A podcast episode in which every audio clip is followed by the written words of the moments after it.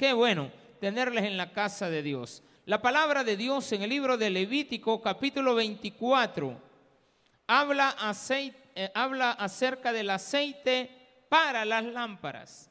Hay una historia que Jesús contó acerca de las vírgenes sensatas y las vírgenes insensatas, en las cuales en el capítulo 25 de Mateo él explica que en la venida del Señor usted tiene que estar preparado, preparado para recibirle, y es recibir al esposo.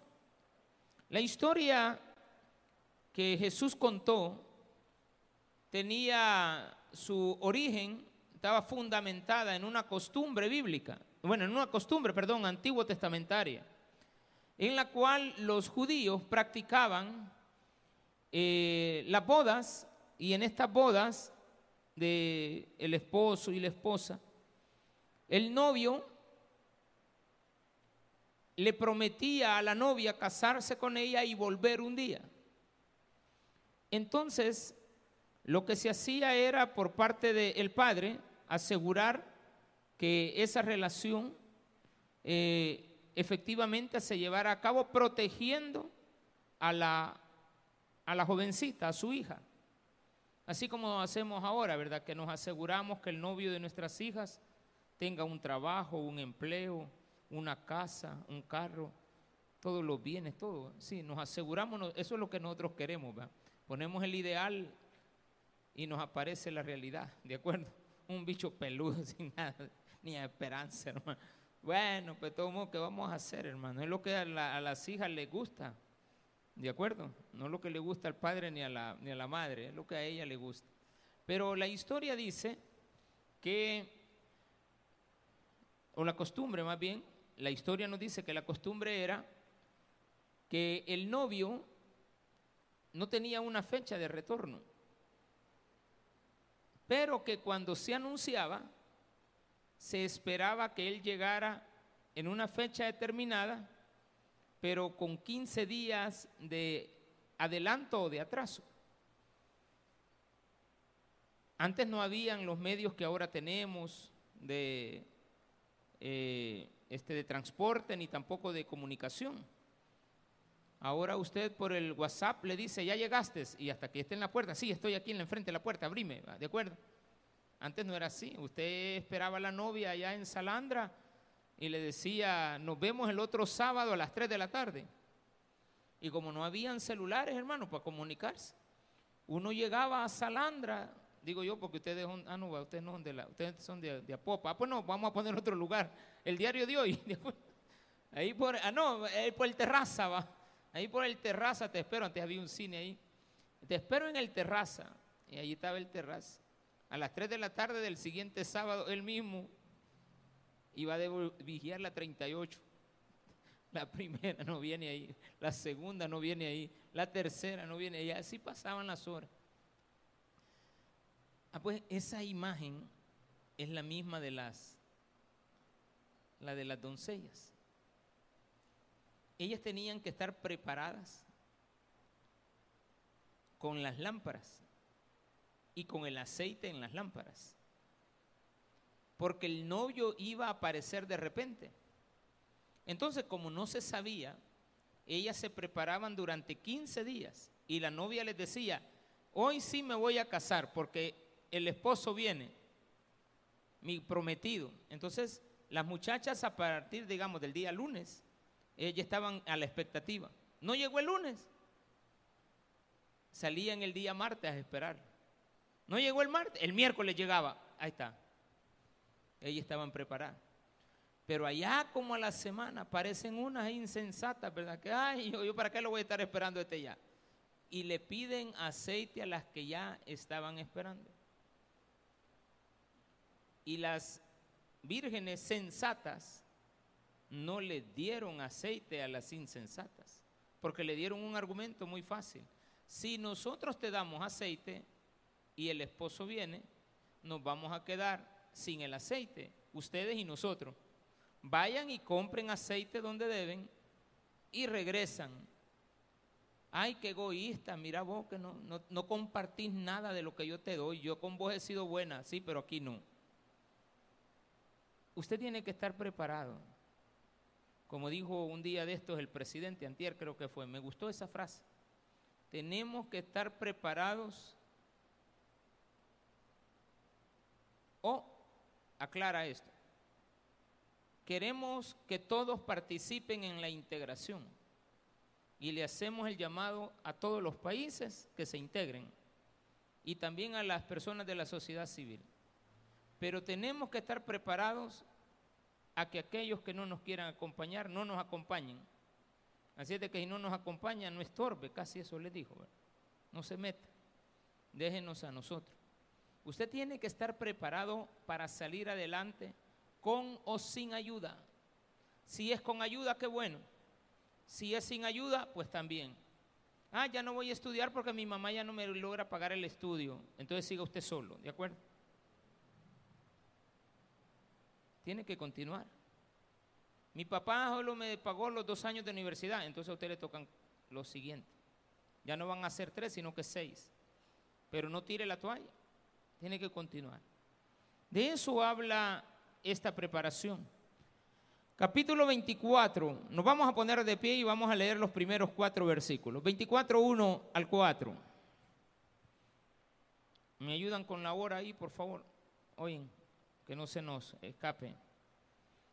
Habló Jehová a Moisés diciendo, manda a los hijos de Israel que te traigan para el alumbrado aceite puro de olivas machacadas, para hacer arder las lámparas continuamente fuera del velo del testimonio, en el tabernáculo de reunión, las dispondrá a Aarón desde la tarde hasta la mañana delante de Jehová.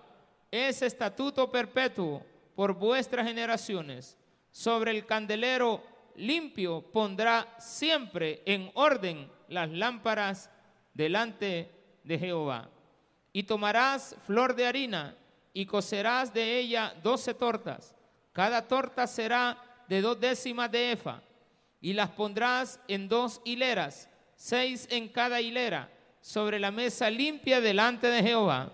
Pondrás también sobre cada hilera incienso puro, y será para el pan como perfume, ofrenda encendida a Jehová, cada día de reposo. Lo pondrá continuamente en orden delante de Jehová, en nombre de los hijos de Israel como pacto perpetuo. Y será de Aarón y de sus hijos, los cuales los comerán en lugar santo, porque es cosa muy santa para él, de las ofrendas encendidas a Jehová por derecho perpetuo. Oremos al Señor. Padre, gracias te damos por la oportunidad que nos das en el día de hoy de estar en tu casa y aprender más de tu palabra. En el nombre de Jesús te queremos pedir que seas tú hablando a nuestros corazones. Gracias, porque eres bueno y grande es tu misericordia. Gracias por enseñarnos a respetar los símbolos patrios del país que lleva tu bendito nombre. En el nombre precioso de Jesús, amén y amén. Gloria a Dios. Pueden tomar sus asientos.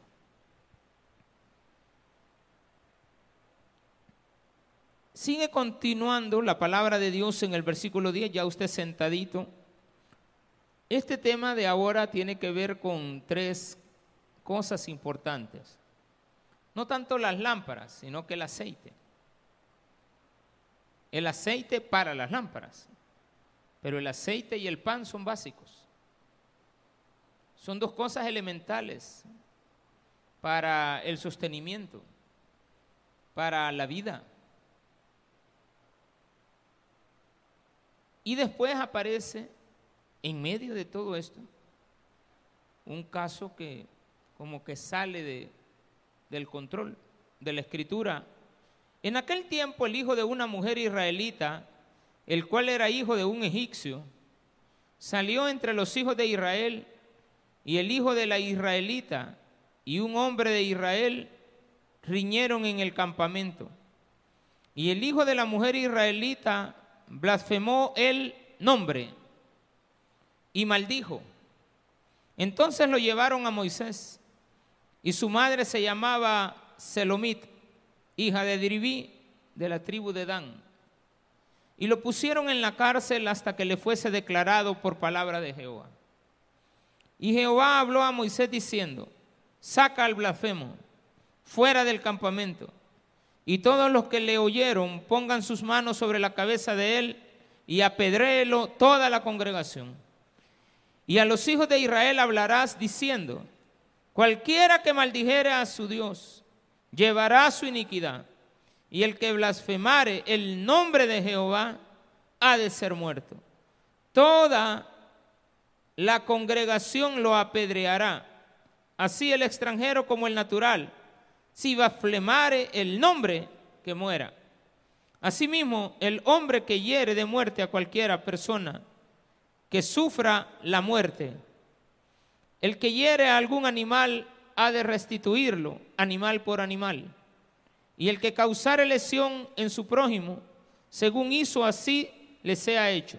Rotura por rotura, ojo por ojo, diente por diente, según la lesión que haya hecho a otro, tal se hará a él.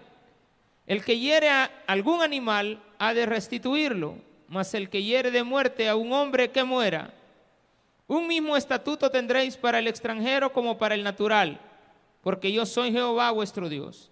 Y habló Moisés a los hijos de Israel y ellos sacaron del campamento al blasfemo y lo apedrearon. Y los hijos de Israel hicieron según Jehová había mandado a Moisés. Esta, este relato, curioso, entre medio de una, un acto de consagración, aparece un elemento importante, la burla hacia las cosas sagradas o no creer en las cosas sagradas. Este hombre evidentemente tenía una raíz de parte de su madre de ser israelita. También nos dice que era de la tribu de Dan.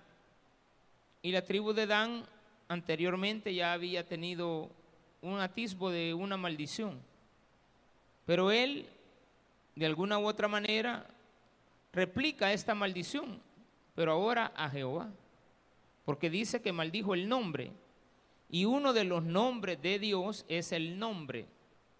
Espero que quede claro. Uno de los nombres de Dios, así como Jehová, Adonai, es el nombre. Así como el Señor. Él tiene un nombre. Los nombres de Dios incluyen uno que se llama nombre. Entonces él maldijo el nombre. Y la congregación no halló qué hacer. Y sí se sabía lo que tenía que hacer. Pero por ser israelita no hallaban qué hacer.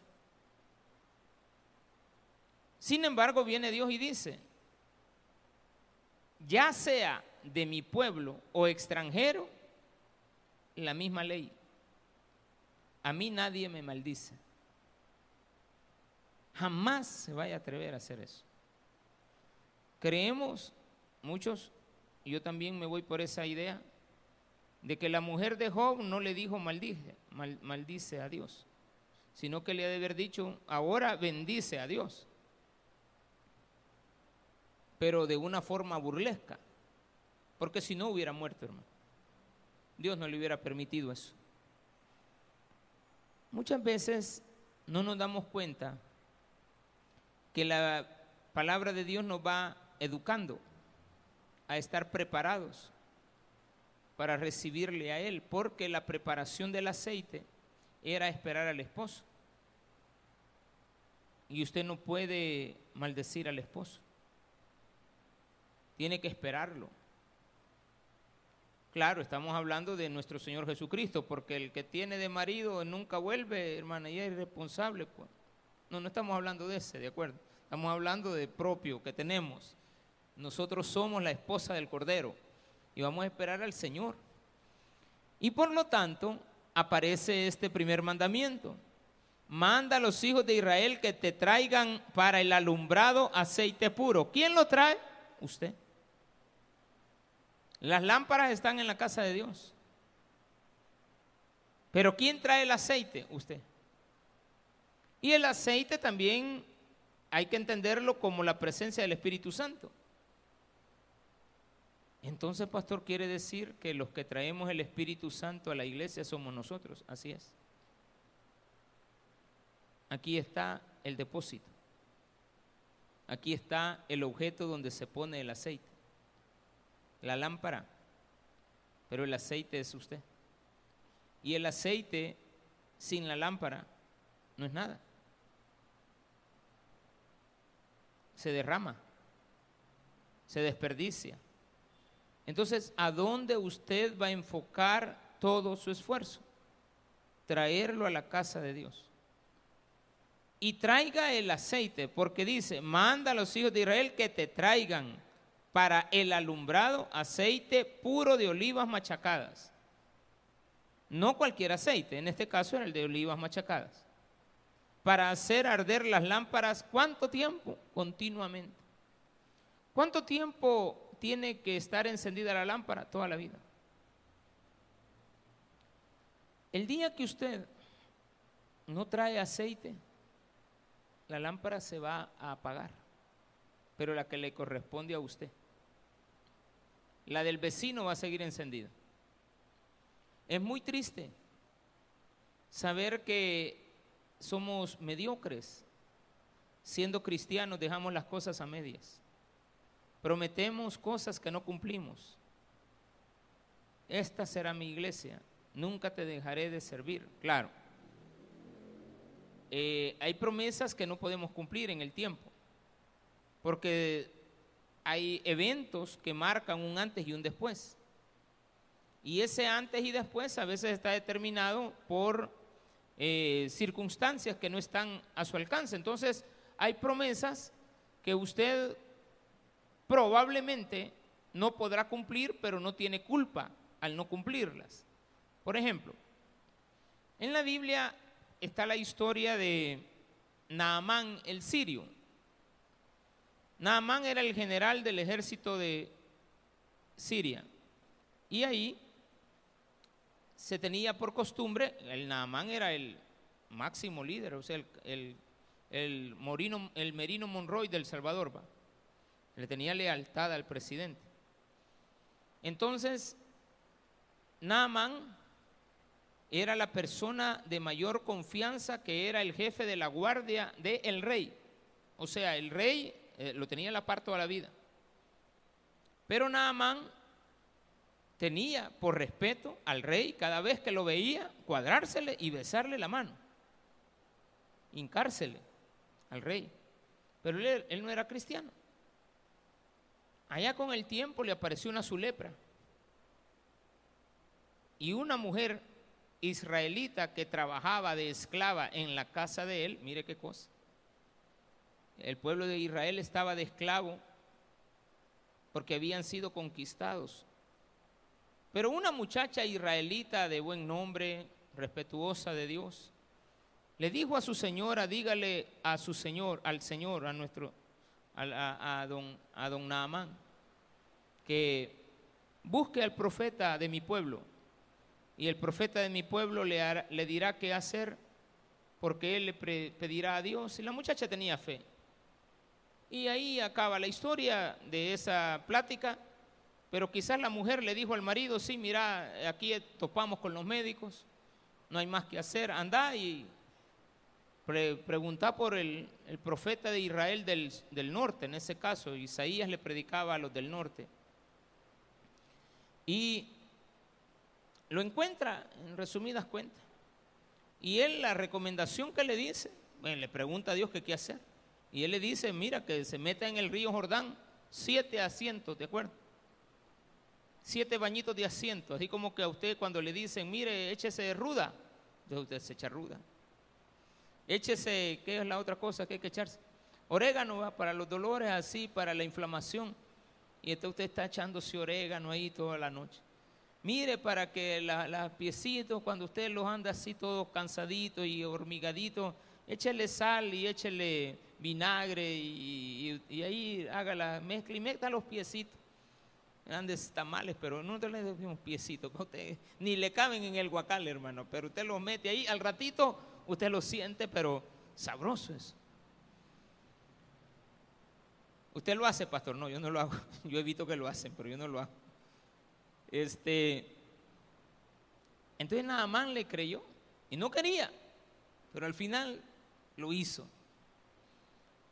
Y él ese día, Naamán, en obediencia, le pidió al mismo profeta que quería ser fiel al Señor que lo había sanado. Entonces Naamán, en forma eh, clara, él había aceptado al Dios de Israel, no como un Dios más. ¿Cómo sé que no lo aceptó como un Dios más? Porque inmediatamente le dice, ahí hay otra historia de por medio del siervo de Isaías, que va y, pide una recompensa y después le cae la lepra a él, a Jaycee. Pero no hablemos de Jaycee, hablemos del caso de Naamán. Naamán le fue a, solicitar a, a Isaías y le dice, yo necesito algo. Hoy que yo vea al rey, hoy que yo vea al rey, voy a tener que hacer algo porque lo respeto, porque él es mi rey. Mire qué bonito esto, el respeto a las autoridades. El respeto a las autoridades. Usted tiene que respetar a las autoridades. Le gusten o no le gusten, tiene que respetarlas. Entonces le dice, cuando yo vea al rey tengo que besarle la mano y me tengo que inclinar hacia él. Yo, le, yo te pido, le dice, que le pidas a Dios que me perdone ese acto. Ya era cristiano. Voy a hacer algo que a Dios le ofende. Y viene Isaías le dice, no tengas pena, hacerlo. Ya estás perdonado. Qué importante es eso. Que respetemos el nombre de Dios. Andemos donde andemos así como la muchacha le recomendó a su señora que le dijera al Señor que le fuera, que, le dijera que buscara al profeta. Así como el profeta primero le pide a Dios qué hacer. Así como Naamán se somete a Dios, pero regresa a su trabajo, a sus quehaceres, y tiene que rendirle un respeto a un hombre en la tierra. Pero eso no implica que ese respeto está sobre la cabeza de Dios. Muchos de nosotros cometemos el error de blasfemar a las personas, blasfemar de Dios, ofender a las personas, perdón, blasfemar de Dios, no creerle, atribuirle a Satanás las cosas que Dios ha hecho. Eh, o a Satanás no, pero a veces a nosotros mismos. Pero tú no puedes lograr nada sin el aceite. El aceite lo andas tú. Tú vas y vienes y el aceite anda contigo. El Espíritu Santo anda para arriba y para abajo contigo. Así es de que tú alimentas, ojo bien en esto, tú alimentas la casa de Dios. Sin tu presencia, esta iglesia es nada más un templo, es nada más un, es un local. Pero la presencia de dos o tres hermanos le dan luz a este lugar. Con solo dos que hayan, ya tenemos quórum, hermano. Ya podemos iniciar.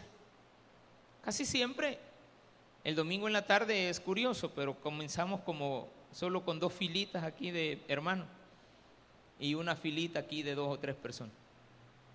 Uno ahí en medio a veces. Pero inmediatamente, cinco minutos después, empieza a venir la gente, cuatro y cinco, cuatro y diez, cuatro quince. De tal manera que a las cuatro y media, pues ya está la mayoría.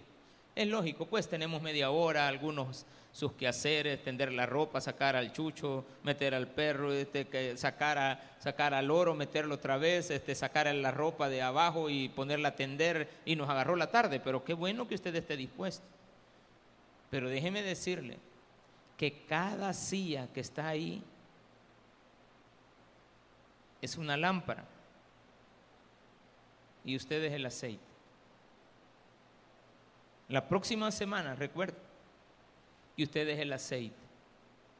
Ah, no voy a ir a la iglesia. Está pagado su asiento. No hay luz ahí. Porque usted faltó. ¿Usted cree que pasa desapercibido que usted no venga? Si yo como pastor me fijo y observo y le digo, ¿verdad que no vino el domingo pasado, hermanito? E, e, en otros casos, yo le puedo decir, ¿verdad que usted tiene como dos meses de no estar viniendo a la iglesia? Y cuando la veo entrar o lo veo entrar, a mí me alegra. No porque viene y se sienta, y, no, es porque usted alimenta este lugar. Usted es el que trae el aceite. Que nunca se te olvide eso. Tú traes el aceite que alimenta la iglesia. La iglesia sin ti está vacía. No que Dios está vacío. No. El Espíritu Santo es Dios. Entonces, venir y congregarnos a las 4 de la tarde en una iglesia a las 10 de la mañana, a las 7 de la mañana, los días lunes, los miércoles, los viernes, a las 6.30 de la tarde. Alimenta este lugar. Empieza el movimiento. Cuatro y media de la tarde, 5 de la tarde, los días de semana. Ya está abierto la cafetería para que usted llegue. Y a mí me encanta ver al primero que viene. Siempre es una hermana de la colonia Los Ángeles. Por lo general, a veces vienen otras personas de aquí cerca de, de de Madre Tierra, empiezan a llegar y empiezan a venir las de la Chintula, de las que vienen del Valle del Sol, los que vienen de Valle Verde, empiezan a llegar y a venir y a venir, y, eso le da qué? Le da vida. ¿A qué? A la iglesia. No hay nada más importante en la iglesia. O sea, Dios, ¿verdad? Pero tú. Porque Dios ha preparado el camino para que te vengas a sentar ahí. ¿Desde cuándo lo tiene preparado? Cada semana, cada día. Hay que tener limpias las instalaciones, hay que mantenerlas. Estaba diciendo a los servidores hoy en la mañana, prepárense este mes porque vamos a hacer limpieza general, cada quien empiece a hacer la limpieza en su área, vamos a empezar a evacuar cosas para que el último o el primer domingo, el primer sábado del próximo mes de octubre, una limpieza general y empezamos la pintada. Ya tenemos, gracias a Dios, toda la pintura para pintar la iglesia. Bueno, parte de la pintura. Eh, para pintarla y el gasto que se tiene que tener en la rotulación, esperamos ponerle alguna iluminación adicional afuera, eh, lo que sea, no importa, hasta donde nos alcance. Pero esas lámparas son las lámparas de la calle. Las más importantes son las que están adentro. Las más importantes son las personas. Por eso es que nosotros le pedimos a Dios también que nos ponga gracia, porque a veces como que estamos en desgracia. Porque yo le pido gracia al Señor para que cuando ustedes vengan reciban de nosotros un buen trato. Y a veces digo yo, quizás no lo hicimos bien porque o no tratamos bien a la gente o la gente vino amargada, ¿de acuerdo? Y creen que todos andan amargados. A veces usted viene vacío y cree que todos están vacíos. A veces usted amaneció con el pie izquierdo y cree que todos se levantaron con el pie izquierdo y todos andan felices, pero usted anda amargado, anda molesto. No sé por qué, pero anda molesto. Pero eso es contagioso. Y el que tiene la lámpara y el aceite y es el que tiene el Espíritu Santo no se puede contagiar de las cosas negativas. Por lo tanto, al venir a la iglesia, nosotros tenemos que mostrar siempre alegría, felicidad, gozo, y que sea perpetuo. Porque siempre que venga a la iglesia va a haber aceite, aunque sea del que vino antes que usted. Pero ya hay un aceite. ¿Qué hacemos con el aceite? Con las lámparas. ¿Se ha fijado cuando usted cumple años? Y le ponen, bueno, en mi caso, unas tres velitas ponen ahí, va. 19 velitas van a poner este año. No, no, 18, mejor. Este año que viene cumplo 18 años. Pero de estar en la iglesia, pastor. Pues sí, pero yo son 18. Usted ponga porque ya ahí pone 50 y fracción, no, no, no me alcanza. ¿Qué hacemos? Con una velita empezamos a encender las demás, ¿verdad? Fíjense ese acto, esa escena. Con una vela, agarramos una velita y empezamos a encender las demás. Y con la última la ponemos y apagamos las velas de nuevo. Esa es una tradición. Pero con una velita se encienden todas. Solo se necesita que una tenga luz. Que uno de ustedes venga con un corazón dispuesto. Entonces la Biblia dice, fuera del velo del testimonio en el tabernáculo de reunión la dispondrá Aarón desde la tarde hasta la mañana, delante de Jehová. Es estatuto perpetuo por vuestras generaciones. ¿Cuándo lo vas a hacer? Siempre. Sobre el candelero limpio pondrá siempre en orden las lámparas delante de Jehová. Bueno, ahora vamos al otro elemento. Por eso es que no se necesitan a los blasfemos dentro de la casa de Dios. Porque vamos quedando solamente las lámparas encendidas.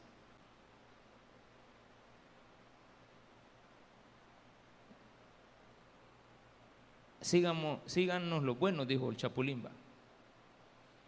Y tomarás flor de harina y cocerás de ella doce tortas cada torta será de dos décimas de efa y las pondrás en dos hileras, seis en cada hilera sobre la mesa limpia delante de Jehová. Pondrás también sobre cada hilera incienso puro y será para el pan como perfume y ofrenda encendida a Jehová cada día de reposo lo pondrá continuamente en orden delante de Jehová en nombre de los hijos de Israel como pacto, pacto perpetuo. Y será de Aarón y de sus hijos, los cuales lo comerán en lugar santo, porque es cosa muy santa para él, de las ofrendas encendidas a Jehová por derecho perpetuo. Ok, esta ofrenda no tiene sangre. Es la única ofrenda sin sangre. Todas eran del macho cabrillo. Me vas a traer un becerro y lo degollarás. Usted no puede sacarle sangre a la harina, ¿verdad? ¿Estamos de acuerdo? Y ya hemos dicho que esa tipificación habla acerca del cuerpo de Cristo, no de su sangre. Todos los que venimos a la iglesia con un corazón contrito y humillado delante de Dios y traemos el aceite para las lámparas, vamos a tener delante de nosotros siempre la mesa servida. Una hilera a un lado de la mesa y la otra hilera al otro lado de la mesa. La mesa donde se disponía esto no era rectangular, era una mesa cuadrada. O sea, la mesa de, donde se ponían los panes de la preposición eran una mesa cuadrada. Tenía más o menos 45 centímetros de largo, así como este tamaño, pero cuadradito, sin esta curva. Eh, quizás como el centro de él. Un poquito más largo. Y se ponían las dos hileras, seis a cada lado de cada torta. Se hacían 12 tortas. Entonces se ponen los panes ¿Y quién es el pan? Eh, no es el Espíritu Santo. ¿Quién es el pan? Cristo. A tu lado y al mío. Dispuestos para ti y para mí. ¿Quién se lo come el pan? El sacerdote. Y dice la Biblia que ahora ustedes son los sacerdotes. Nación santa. Pueblo escogido. Si no, hay que volver a leer el libro de Hebreo para saber que ahí nos dice la Biblia que nosotros somos nación santa y que somos pueblo escogido y que somos sacerdotes. No solo el pastor, no, todos somos sacerdotes. Usted ahora está descubriendo que usted es el aceite. No es el Espíritu Santo usted, ¿va? usted trae el Espíritu. Hay personas que vienen vacías sin el Espíritu Santo, porque nunca han aceptado a Cristo. Pero no para eso usted tiene una lámpara que puede encender el aceite de otra persona. Cuando la persona recibe a Cristo, recibe el Espíritu Santo. Y el Espíritu Santo es el aceite. Que cuando vuelva a la iglesia va a venir con gozo y alegría de estar empezando una nueva vida en Cristo. Hace muchos años, hace unos, quizás unos 20 años atrás, más de 20 años, quizás unos, sí, 20, 21 años, 20 para ser exacto. Fui a, a una colonia ahí por, este, en, adelante de Tuxtepeque hay una colonia que va a dar a Chacalapa y ahí había una cantina. Afuera de la cantina encontré a un señor bien alcoholizado, bolito, y no sé qué, bueno, me dio, me dio ganas de poderme sentarme a la par de él. Y le empecé a hablar de Jesucristo. Y cerca estaba otro señor que yo no estaba hablando con él, estaba hablando con el que estaba yo teniendo la conversación. Pero cuando le hice la propuesta de aceptar a Cristo, me dijo, no, me dijo, solo se levantó y se fue. Entonces, bueno, dije nada, pues cada quien es libre. Entonces me pasé como al metro de distancia, estamos hablando de aquí a donde está el, el objeto es, la lámpara es. Entonces cuando yo me dirigí a la persona, le dije, ¿puedo hablar con usted? Y la respuesta de él fue, ya oí todo, yo sí quiero aceptar y agarró una pacha de guaro que andaba aquí en, aquí en, la, el estómago y la sacó y la reventó en una piedra, la, pacha de guaro. Y me dijo, sí quiero, así como era el, el, el, eunuco etíope, sí quiero. Y entonces hizo la oración, pero bien alcoholizado, bulbo. Al siguiente domingo estaba predicando y una persona, al final del culto, una, una hermana de la iglesia, se acercó con un señor y me dice, pastor, gracias. ¿Y por qué le digo? Este, él tiene que decirle algo. Y me, ajá, mucho gusto, le digo, ¿a qué se dedica el honor? ¿A qué se debe el honor? Eh, no me acuerdo, no se recuerda de mí. No, le digo, no sé quién es, primera vez que lo veo, pero tal vez en algún lugar lo he visto. Le, no sé, allá por el Sancap, le digo, quizás en Antel, le decía yo siempre a la gente, en el, en el Arce, donde yo había andado, es de la calle Modelo, no, me El domingo yo era el borracho que estaba escuchando la palabra y quebré la, el mismo me dijo, y quebré la, no hombre, no lo puedo creer. Y ese hombre nunca dejó de asistir a la iglesia. Y cuando a mí me mandaron para esta iglesia, a mí me dio mucho gusto verlo sentado ahí. Y después me dijo, pastor, he venido solamente a decirle que voy a seguir congregándome en la iglesia que usted dejó, pero que sepa que sigo. Y era un buen mecánico muy buen mecánico. Se recuperó a alguien. Se le puso la lámpara. Pero él tomó la decisión de, de recibir al Espíritu Santo. Y cada vez que entraba a la iglesia es por demás. Si lo estoy contando ahora, ¿cómo es que se me iba a olvidar esa historia? Hay personas que a uno lo marcan en la vida. No lo he vuelto a ver. Tengo años de no verlo pero me marcó la vida. Saber de que hay personas que le son honestas a Dios. Porque tienen el Espíritu Santo y sabe a qué viene todos los días. Alimentarse del pan. ¿De qué necesito? Usted ponga el aceite y Cristo pone el pan, ¿de acuerdo? Aquí es de las fiestas de traje, ¿verdad? Y yo que traje y vos que trajiste y yo que traje. Yo, yo traje el pan y vos trajiste el pollo. Siempre que vaya a algún lugar. Antier fuimos, ayer fuimos a un, a, una, a un local a visitar a unas personas que les teníamos que dar un, plan de trabajo. Y la muchacha desde que llegué, la, la, la, invitada, no, no la anfitriona, no que la invitada, tenía unas donas, hermano, hechas por ellas, no las del 2 por 1 no, eso no, no, nada que ver. Unas donas. Y yo le vi la actitud. Y yo la he puesto entre mis objetivos. Esta persona tiene el espíritu. Esta persona tiene el ánimo. Y luego conocí a otros y vi que tenían el interés.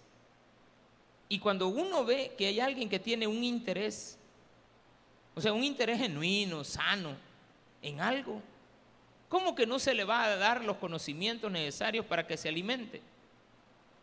Usted tiene un hijo que se esfuerza por ser algo en la vida, usted apóyalo. Usted dele las facilidades. Porque Él trajo el aceite, Él pone el esfuerzo, Él pone la dedicación. Usted facilítele la vida con el alimento. Facilítele la vida con el pan. Y cada cuanto, dice ahí también, por derecho perpetuo para Jehová. Pero dice la Biblia que en aquel tiempo el hijo de una mujer israelita, el cual era hijo de un egipcio, salió entre los hijos de Israel y el hijo de la israelita y, el, y un hombre de Israel riñeron en el campamento. El hijo de la israelita, hijo de, hijo de un egipcio, peleando en la calle. Y el hijo de la mujer israelita blasfemó el nombre. A Dios blasfemó. No el otro, el hijo de la israelita. Pero claro, ¿verdad? Hay que relacionar esto de quién es tu tata, cuáles son las enseñanzas que te ha dado. Lastimosamente usted comete un error. Ojalá que no lo haga, pero he visto mucha gente hacerlo. Sus hijos sus hijos. No permita que se los críe el egipcio. Mira, préstame el niño el domingo. Fíjate que el domingo no puedo. Es que es el único día que yo tengo tiempo, pero fíjate que el domingo el niño va conmigo a la iglesia. Sí, pero yo la voy a llevar a la mía. Espérate, espérate, ¿a cuál va vos? Pregúntele. ¿Y vos a cuál vas? Yo a la iglesia de Satanás. Porque hay una iglesia satánica, hermano. Usted no lo cree, pero hay iglesia de Satanás. Tienen mandamientos de Satanás. ¿Se lo va a prestar? ¿Le va a prestar usted a su hijo? Le aseguro que le viene contradiciendo todo lo que ha aprendido en la palabra de Dios le aseguro que viene haciéndole preguntas. Le fue a prestar atención allá y es más, ha empezado a creerlo de allá. Porque Satanás es astuto.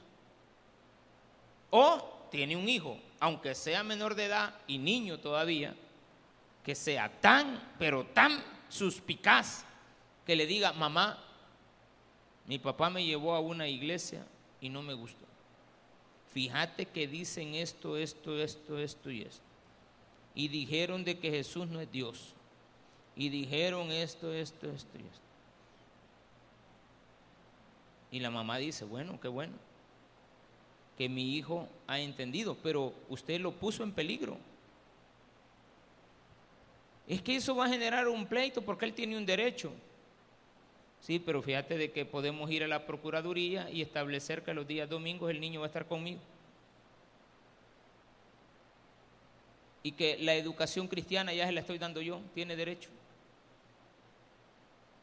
Usted puede poner reglas. Porque esta mujer era israelita, pero era hija del hijo, del papá era un egipcio.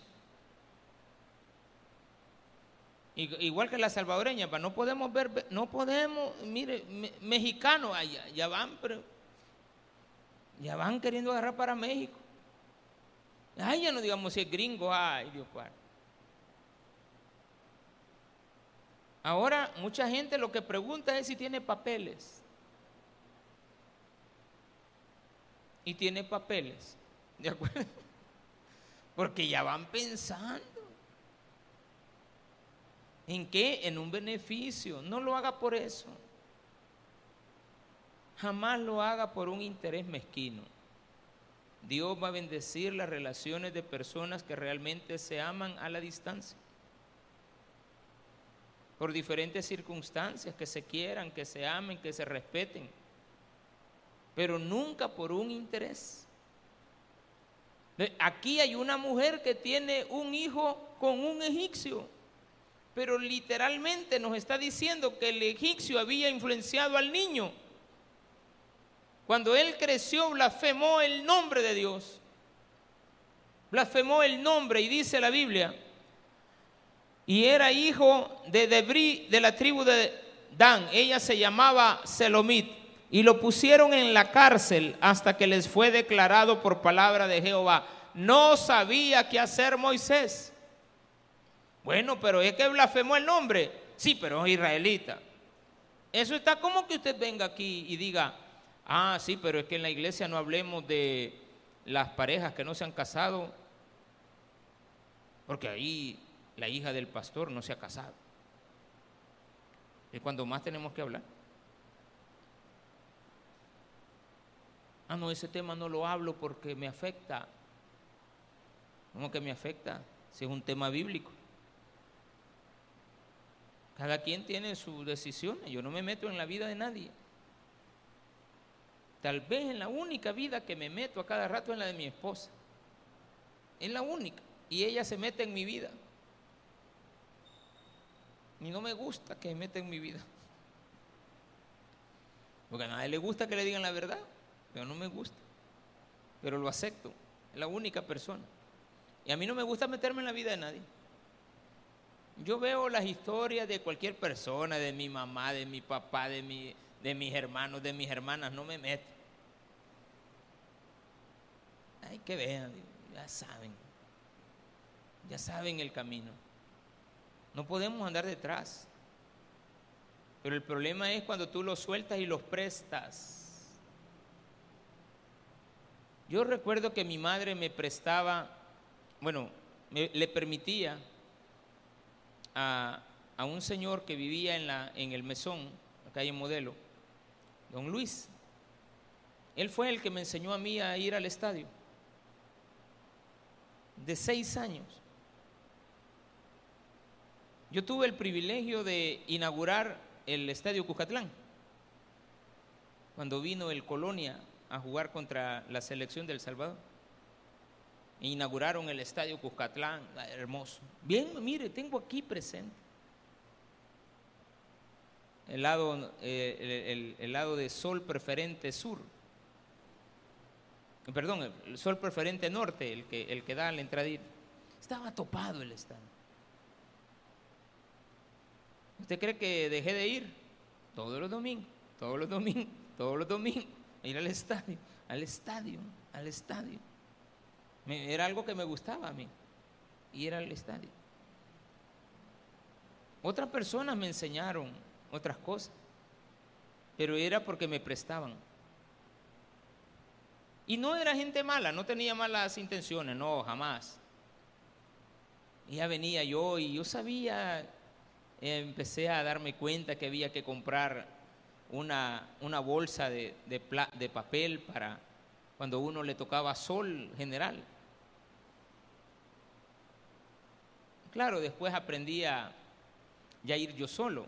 Y por necesidades que yo pasaba, empecé a vender entradas al estadio y después me quedaba para no gastar. De, bueno, voy a vender las entradas y voy a sacar para la entrada y, después entro a ver el partido. A veces me daba lujo para de vender las entradas de sol y entrar a platea. Mire qué lujo el mío. Bruto. Era inteligente, pues.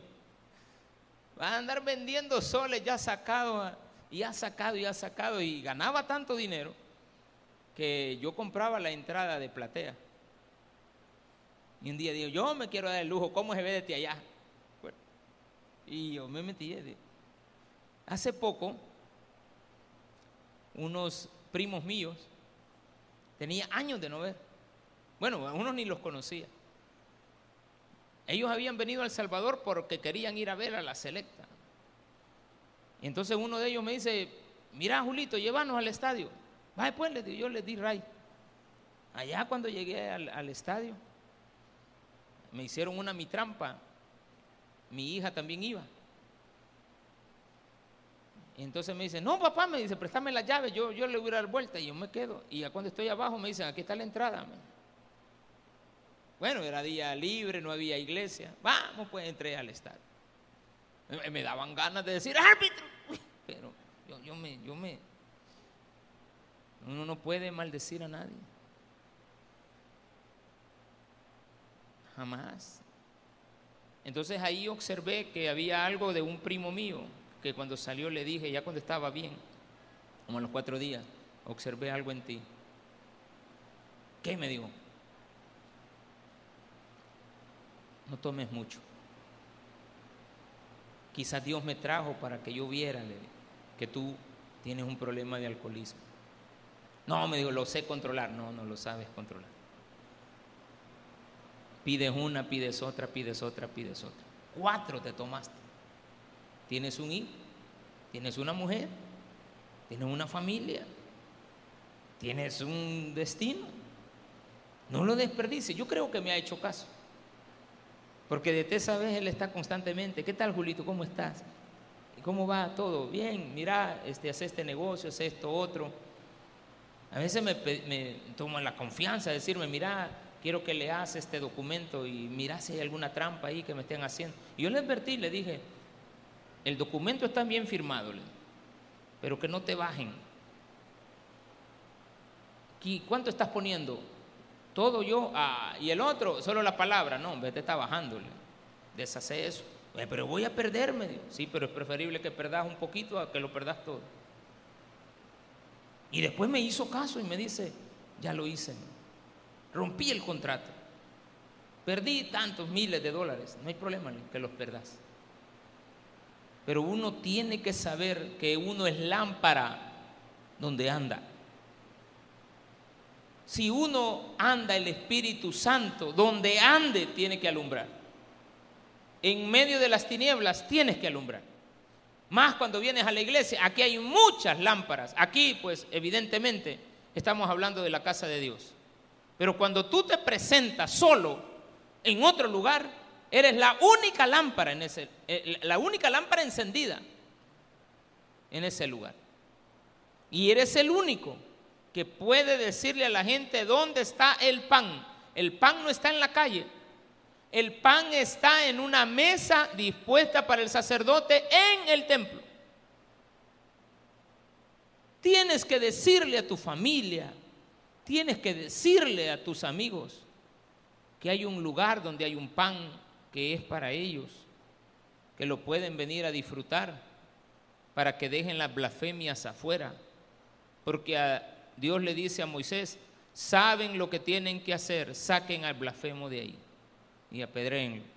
Ah, pero que es israelita, al israelita y al extranjero le vas a aplicar lo mismo. Así es que de aquí para allá me respetan la casa de Dios, respetan mi nombre y no anden hablando en mal de mí en ningún lugar. Ojo en eso, no hables nunca en mal de Dios. Démele un fuerte aplauso a él.